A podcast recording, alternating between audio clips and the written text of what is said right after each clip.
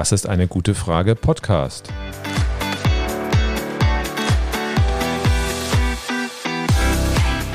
Der Podcast zur Klimakrise. Und zur Energierevolution. Von Cornelia. Und Volker Quaschning. Ja, herzlich willkommen zu einer neuen Folge bei uns auf Das ist eine gute Frage Podcast. Ende 2022 steigt Deutschland aus der Kernenergie aus, aber es gibt immer wieder Stimmen, die sagen, naja, aus Klimaschutzgründen sollte man das doch überdenken. Und selbst auf EU-Ebene gibt es Überlegungen, da gibt es Lobbyisten, die unterwegs sind und Experten auf ihrer Seite haben, die die Kernenergie auch zur grünen Geldanlage erklären möchte. Und deswegen wollen wir einfach mal heute das Thema ein bisschen näher aufgreifen. Was ist denn heute unsere Frage? Frage. Herzlich willkommen auch von mir. Bill Gates war im Februar 2021 für sein neues Buch auf Promotion-Tour. Dabei hat er die Kernenergie als Lösung für den Klimaschutz wieder ins Spiel gebracht. Und er hat selbst hunderte Millionen Dollar in eine neue Kernkraftfirma investiert. Der Weltklimarat, also der IPCC, hat die Kernenergie als einen Baustein für den Klimaschutz aufgeführt. Als Greta Thunberg das 2019 einmal erwähnt hat, war die weltweite Aufregung groß, obwohl sie damit gar nicht aussagen wollte, dass sie für Atomkraft ist. Immer wieder wird Atomkraft als saubere Energie ins Spiel gebracht. Meist in dem Zusammenhang, dass die erneuerbaren Energien angeblich noch zu ineffizient und zu teuer seien und wir solche Unmengen an Strom brauchen in naher Zukunft, so dass der Ausbau der erneuerbaren Energien einfach zu lange dauern würde. Darum wollen wir heute die Frage klären, kann die Kernenergie wirklich das Klima retten? In Deutschland haben wir seit den 1970er Jahren eine starke Anti-Atomkraftbewegung.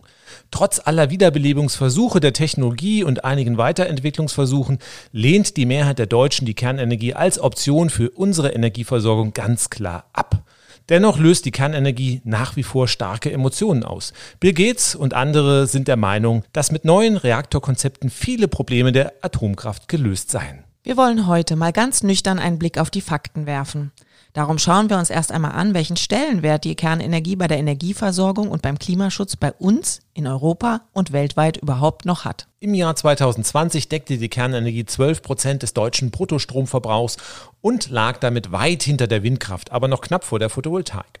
Da unser Energieverbrauch nicht nur aus Stromverbrauch besteht, sondern es auch noch Wärme und Treibstoffe umfasst, ist der Anteil der Kernenergie am gesamten deutschen Endenergieverbrauch deutlich niedriger, als wenn man nur auf den Strom schaut. Hier liegt der Anteil nicht einmal bei mageren drei Prozent. Selbst in der Blütezeit der Kernenergie in den 1990er Jahren lag der Anteil am Endenergieverbrauch auch nie höher als 6 Prozent. Inzwischen hat Brennholz einen erheblich größeren Anteil am Endenergieverbrauch in Deutschland als die Kernenergie.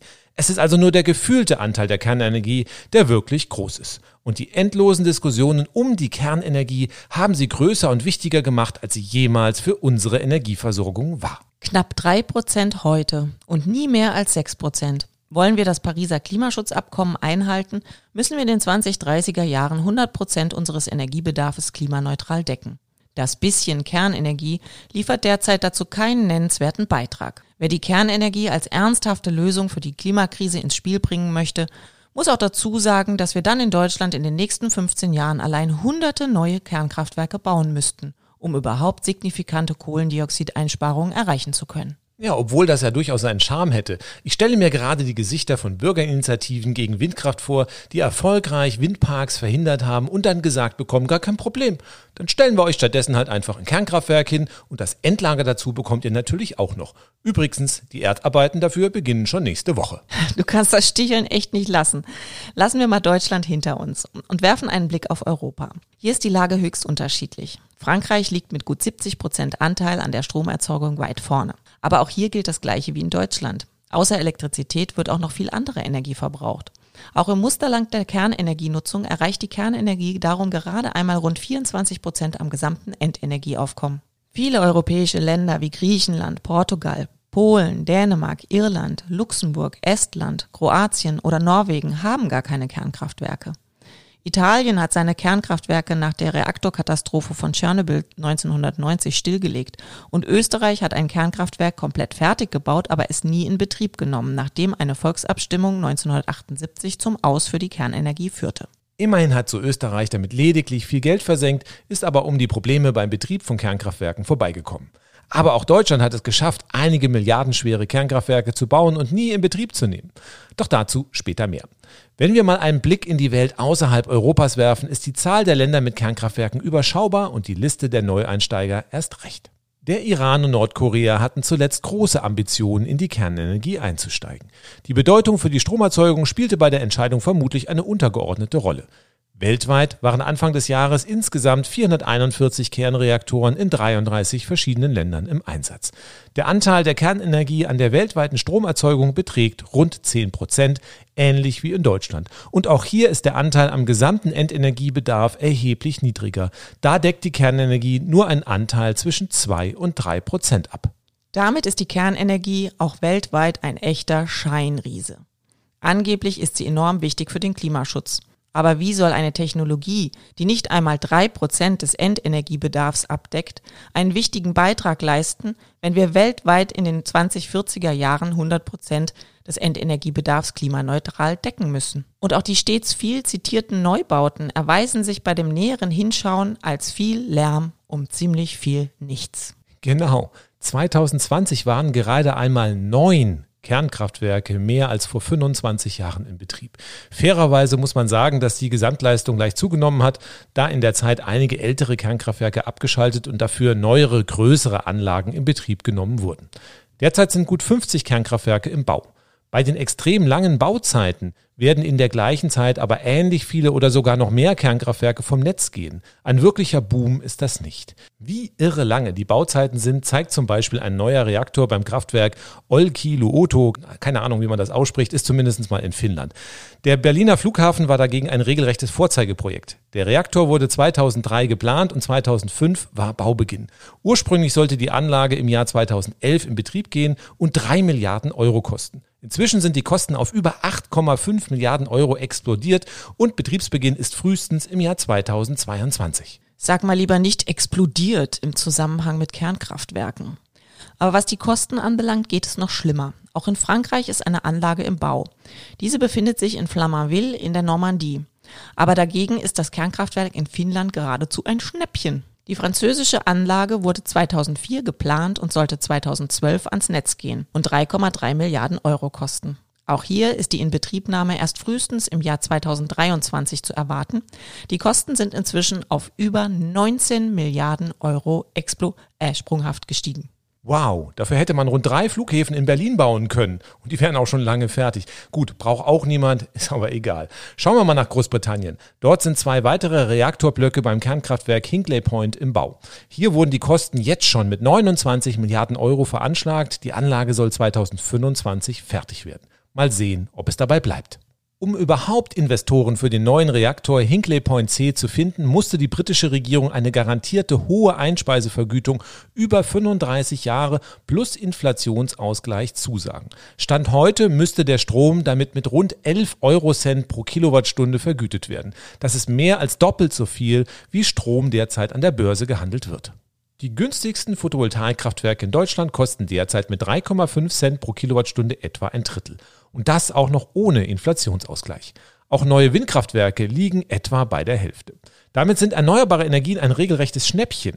Als die Kosten bekannt wurden, habe ich erstmal Schnappatmung bekommen und daraufhin einen britischen Kollegen gefragt, warum sich die britische Regierung überhaupt auf dieses irrsinnig teure Abenteuer einlässt. Seine Vermutung waren militärische Gründe. Wenn man eine Atommacht ist und weiterhin den Umgang mit nuklearem Material beherrschen will, sind dabei zivile Kernkraftwerke eine sehr willkommene Unterstützung.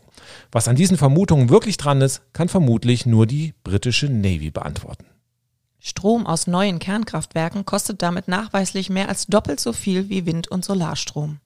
Das vielbeschworene Argument, Strom aus Kernkraftwerken sei so günstig und damit für eine funktionierende Wirtschaft unverzichtbar, ist bei näherem Hinsehen totaler Humbug.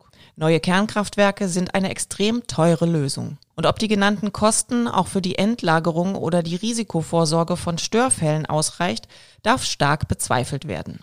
Außer den genannten drei Kernkraftwerken in Finnland, Frankreich und Großbritannien sind noch seit 1987 zwei Reaktorblöcke in der Slowakei im Bau.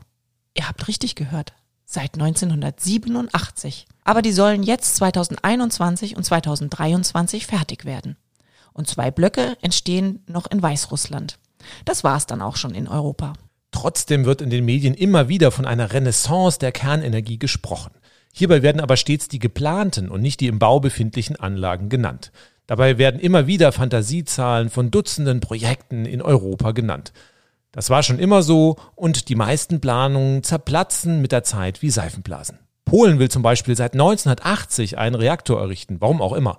Aber bislang haben sie keinen Investor gefunden und angesichts der Kostenexplosionen bei den anderen europäischen Ländern ist es absolut unwahrscheinlich, dass sich das in den nächsten Jahrzehnten ändern wird.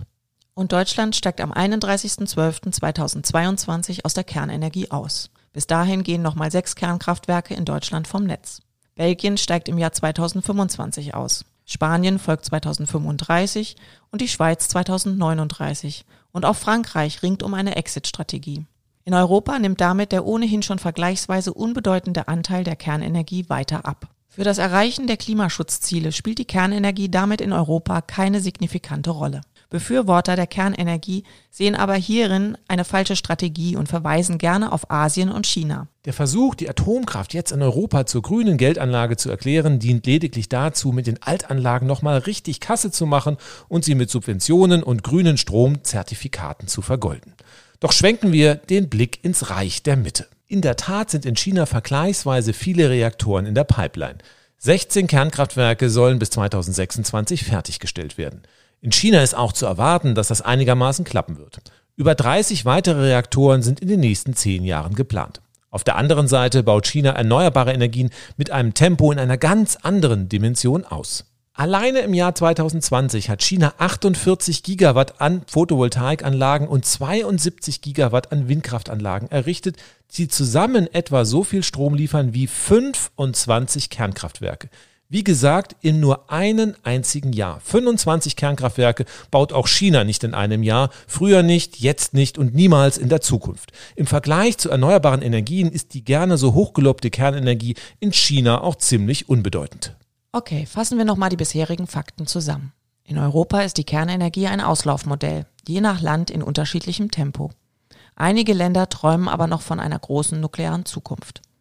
Durch die extrem hohen Kosten der Kernenergie ist es aber ohne massive staatliche Subventionen unmöglich, neue Reaktoren zu bauen. In einigen Ländern wie China werden noch Reaktoren gebaut. Einen nennenswerten Beitrag zur weltweiten Energieversorgung leisten diese aber auch nicht. Derzeit deckt die Kernenergie weniger als drei Prozent des weltweiten Energiebedarfs und es ist nicht zu erwarten, dass der Anteil durch die geplanten Reaktoren steigen wird. Einige Verfechter der Kernenergie werden aber dennoch nicht müde, die Kernenergie als die Lösung für den Stopp der Klimakrise zu verkaufen. In Deutschland gibt es eine Reihe ziemlich anstrengender Kernkraftfans. Immer wenn ich oder andere Kolleginnen aus der Forschung skizzieren, wie eine klimaverträgliche Energieversorgung auf Basis erneuerbarer Energien aussehen wird, stellen sie erneuerbare Energien als Lösung prinzipiell in Frage. Als Kronzeuge der nicht funktionierenden Energiewende gilt der Kollege Hans-Werner Sinn. Den Klimawandel als solches erkennt er zwar an, aber wirklich ernst nimmt er die Klimakrise dabei nicht. Und er ist nicht in der Lage, auch nur ein ansatzweise funktionierendes Konzept zum Einhalten des Pariser Klimaschutzabkommens zu liefern. Die Kernenergie wird aber von ihm stets als eine Lösung genannt. Mich wundert schon, dass er als Ökonom nicht in der Lage ist, die wirklichen Kosten der Kernenergie zu erfassen. Und ich frage mich, was ihn bei seinem inquisitorischen Feldzug gegen die erneuerbaren Energien antreibt. Einige Menschen aus der Piratenpartei haben den Kernenergie-Fanclub Nuklearia ins Leben gerufen, wobei sich die Piratenpartei mehrheitlich gegen die Nutzung der Kernenergie ausgesprochen hatte. Und ausgerechnet der Weltklimarat IPCC hat ja auch die Kernenergie als eine Option für den Klimaschutz ins Spiel gebracht. Im Prinzip ist das zwar richtig, aber auch diese Aussage wird überbewertet. Werfen wir doch einfach mal einen Blick in den IPCC-Sonderbericht 1,5 Grad Celsius globale Erwärmung. Hier kommt die Kernenergie zwar vor, sie spielt aber alles andere als eine zentrale Rolle bei der Lösung. Der IPCC-Report bildet ja den Querschnitt der Wissenschaftsgemeinde in Sachen Klimaschutz ab. Die Kolleginnen stammen dabei aus vielen Ländern der Welt. Und natürlich sind auch einige von ihrer Sozialisation her weniger kritisch, was den Einsatz der Kernenergie betrifft. Nicht in allen Ländern wird die Kernkraft inzwischen so strikt abgelehnt wie in Deutschland oder Österreich. Im Report selbst werden verschiedene Bausteine auf dem Weg in die Klimaneutralität genannt. Für die mögliche Nutzung der Kernenergie wird für das Jahr 2050 ein mittlerer Anteil am weltweiten Primärenergiebedarf im niedrigen einstelligen Prozentbereich genannt. Angesichts der erwähnten Neubauten einiger Kernkraftwerke ist es ja durchaus realistisch, dass im Jahr 2050 noch in einigen Ländern der Erde Kernkraftwerke im Betrieb sind. Alleine aus militärischen Gründen werden viele Länder auch nicht von der Kernenergie lassen, selbst wenn diese eigentlich unwirtschaftlich ist. Das bildet der Report ab. Mehr aber auch nicht. Und die Kernenergie wird vom IPC definitiv nicht als tragende Säule für den Klimaschutz gesehen. Selbst wenn wir einmal Kosten- und Sicherheitsargumente bei der Kernenergie ausblenden, gibt es weitere sehr eindeutige Gründe, warum die Atomreaktoren, die auf dem Prinzip der Kernspaltung basieren, nie einen deutlich höheren Anteil als heute erreichen werden. Was die meisten Menschen gar nicht wissen, es gibt gar nicht genug Kernbrennstoffe dafür. Ausführliche Zahlen dazu veröffentlicht regelmäßig die Bundesanstalt für Geowissenschaften und Rohstoffen BGR. In der letzten Energiestudie der BGR findet man die weltweiten Reserven für Uran. Unter Reserven versteht man die bekannten Vorkommen, die zu gängigen Preisen gefördert werden können. Teilt man die Reserven durch die jährliche Förderung, so erhält man die Reichweite eines Rohstoffs. Und bei Uran beträgt diese laut BGR gerade einmal 24 Jahre. Wir haben schon erheblich mehr Uran gefördert, als es überhaupt noch an Reserven gibt. Das heißt also, in 24 Jahren sind die heute bekannten Uranreserven aufgebraucht. Das ist weniger lange als neu gebaute Kernkraftwerke im Betrieb sein sollen. Es ist kaum zu glauben, dass immer weiter neue Kernkraftwerke errichtet werden, wenn die Brennstoffversorgung gar nicht über die gesamte geplante Laufzeit gesichert ist. Naja, die Errichtung von Kernkraftwerken basiert immer ein wenig auf dem Prinzip Hoffnung. Neben den Reserven gibt es ja auch noch die sogenannten Ressourcen. Das sind Vorkommen, die vermutet werden und noch gar nicht entdeckt sind oder bekannte Vorkommen, bei denen die Förderung heute noch zu teuer ist. Die Ressourcen sind etwa zehnmal so groß wie die bekannten Reserven. Das reicht aber immerhin, um weitere 233 Jahre Förderung aufrechtzuerhalten. Selbst wenn am Ende nur ein Teil der Ressourcen erschlossen werden kann, reicht es also für den Weiterbetrieb der heutigen Kernkraftwerke. Die Rohstoffknappheit scheint dann am Ende doch gar nicht so schlimm zu sein. Naja, rein rechnerisch reichen die Reserven und Ressourcen zusammen für 257 Jahre, aber auch nur dann, wenn wir wirklich alles finden, was an Vorkommen vermutet wird und bereit sind, deutlich mehr für Uran zu bezahlen als heute. Die Reichweite gilt aber nur bei einem gleichbleibenden weltweiten Kernenergieanteil von weniger als drei Prozent. Soll die Kernenergie einen entscheidenden Beitrag zum Klimaschutz leisten und beispielsweise 50 Prozent in der weltweiten Energieversorgung decken, wären wirklich alle Reserven und Ressourcen in 13 Jahren bis auf den letzten Rest aufgebraucht. Und die 13 Jahre beziehen sich auf 50 Prozent Anteil des heutigen Energiebedarfs. Steigt der weltweite Energiebedarf weiter an, würden die Uranvorräte wesentlich schneller erschöpft sein und sogar deutlich weniger als zehn Jahre reichen. Und die teure Kernenergie würde durch die steigenden Uranpreise wegen der kontinuierlichen Rohstoffverknappung auch immer teurer werden. Soll also Kernenergie einen großen Anteil der Weltenergieversorgung decken, wäre das Uran in wenigen Jahren verbraucht. Die heutige Art der Kernenergienutzung ist also definitiv keine Lösung für den Klimaschutz.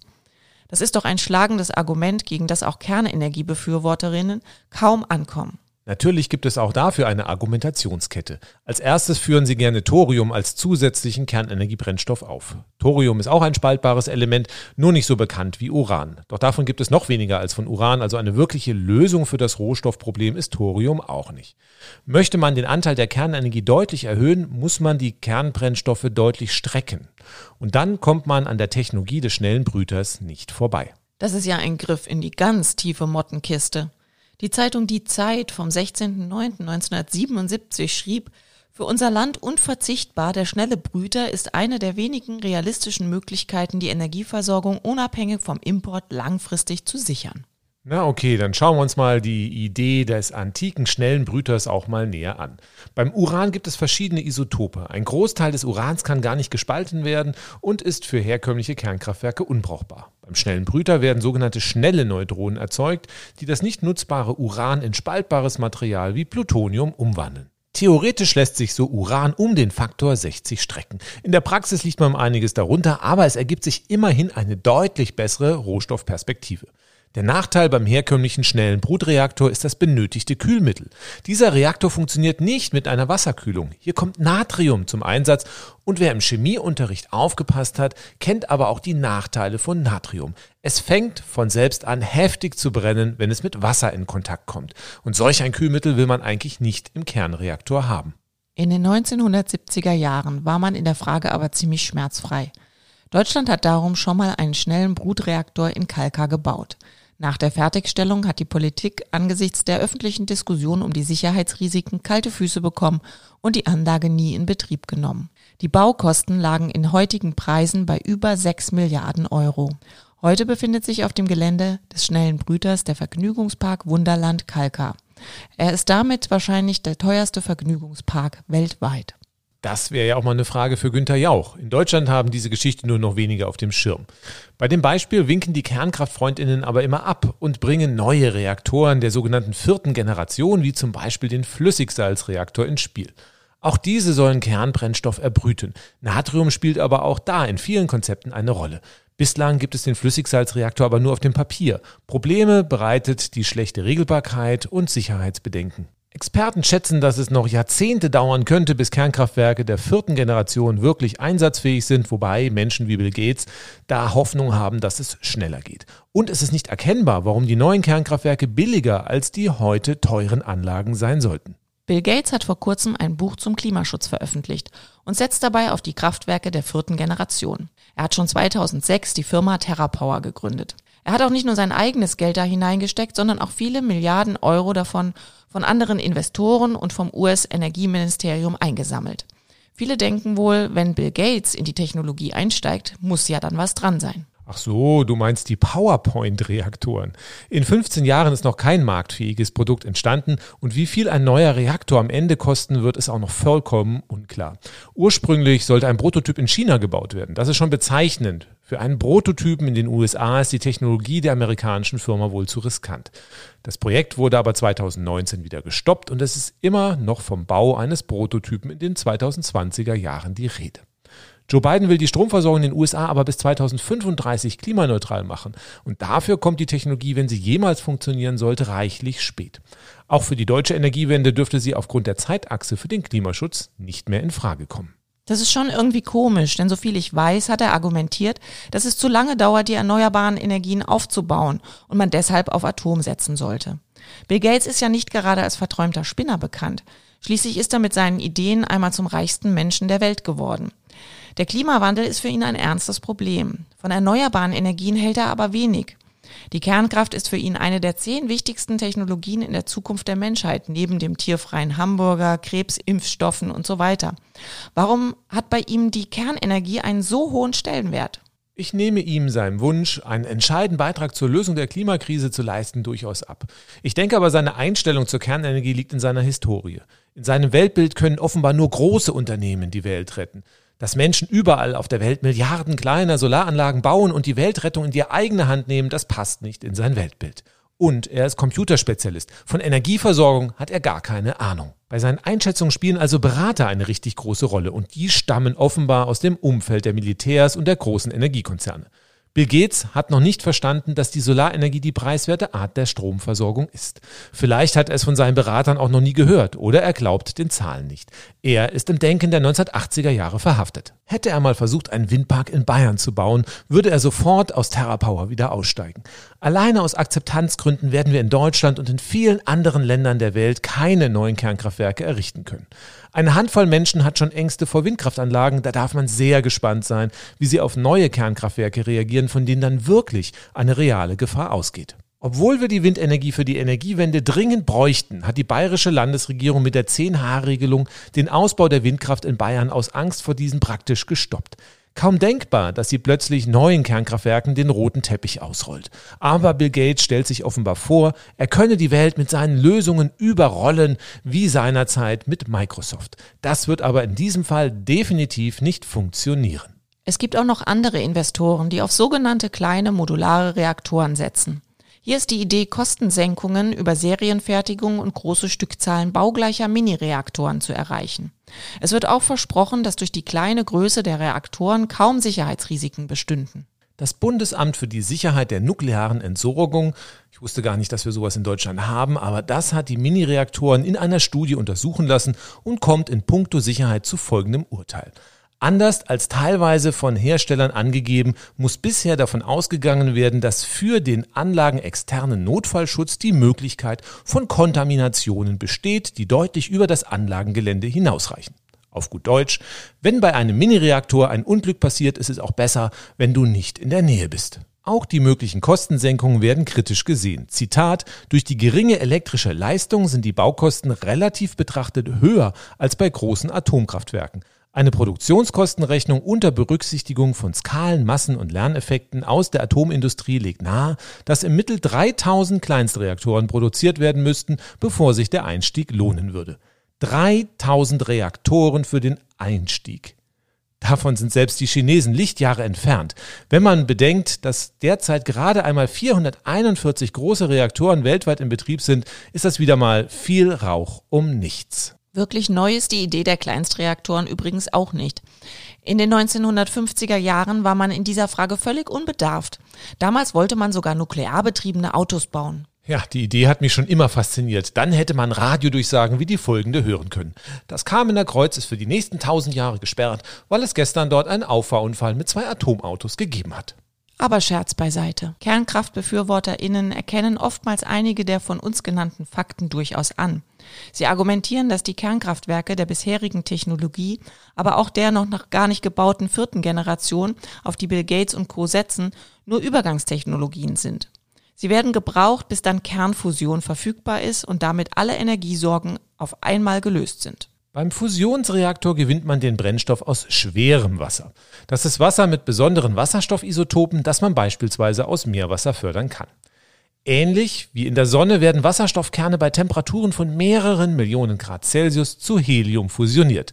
Und im Gegensatz zu Uran gibt es bei den Brennstoffen für diesen Reaktor in menschlichen Zeithorizonten kein Rohstoffproblem. Dafür ist die Technologie erheblich aufwendiger und für zahlreiche technische Probleme gibt es immer noch keine befriedigende Lösung. Spötter meinen auch darum, es gelte die Fusionskonstante. Egal in welchem Jahrzehnt man fragt, es dauere immer genau 30 Jahre, bis man einmal einen funktionierenden Kernreaktor haben wird.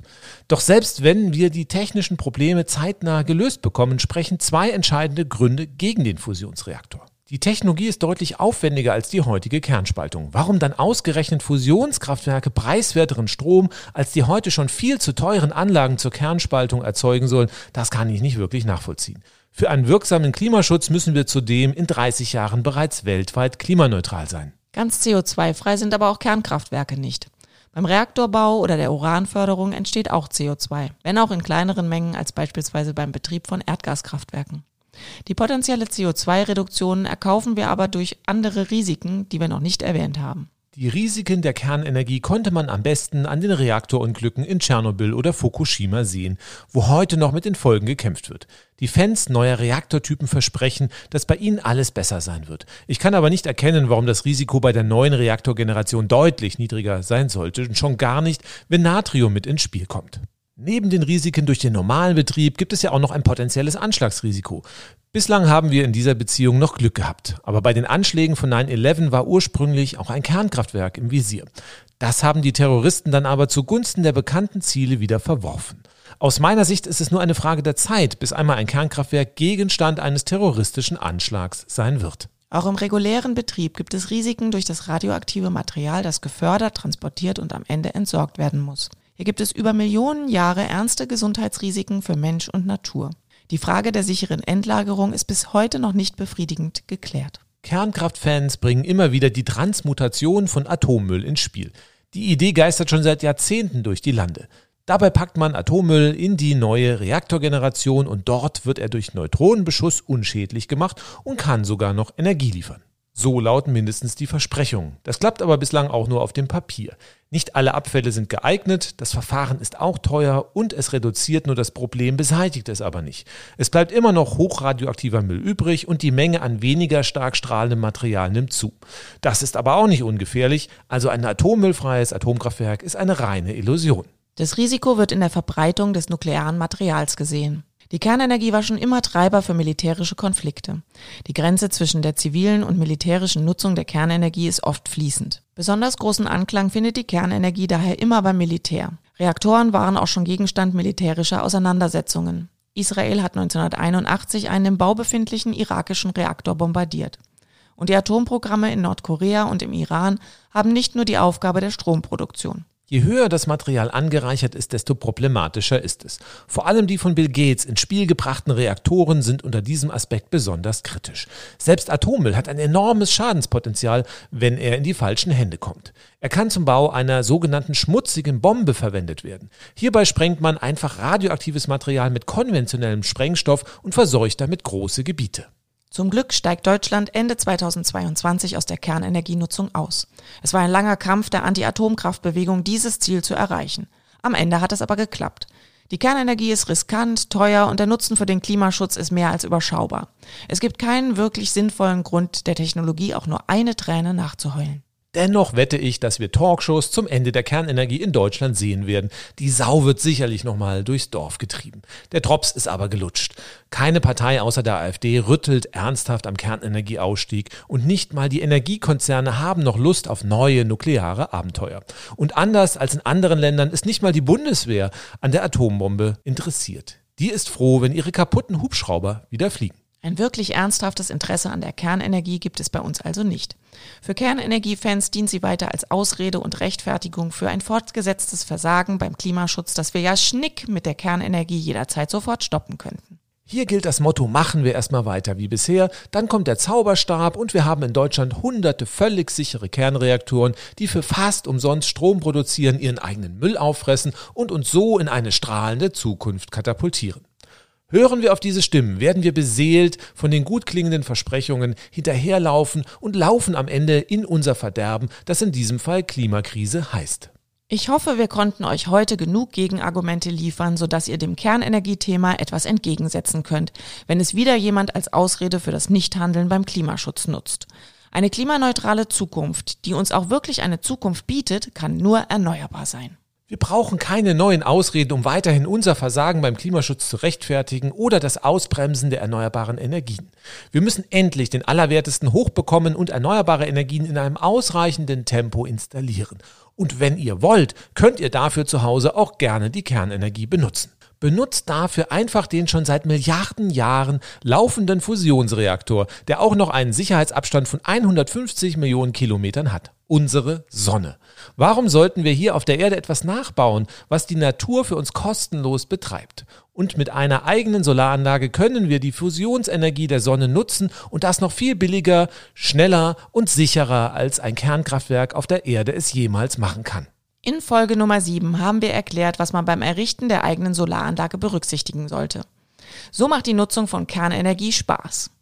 Das war's mal wieder für heute. Dankeschön fürs Zuhören und tschüss bis zum nächsten Mal. Danke auch von meiner Seite fürs Zuhören. Und wenn euch diese Folge gefallen hat, dann abonniert uns auf YouTube, folgt uns auf einer der Podcast-Plattformen und wenn ihr diskutieren wollt oder Kommentare hinterlassen wollt, nutzt die Kommentarfunktion auf YouTube, auf unserem YouTube-Kanal. Und vor allen Dingen vergesst nicht, in 14 Tagen wieder einzuschalten, wenn es heißt, das ist eine gute Frage Podcast.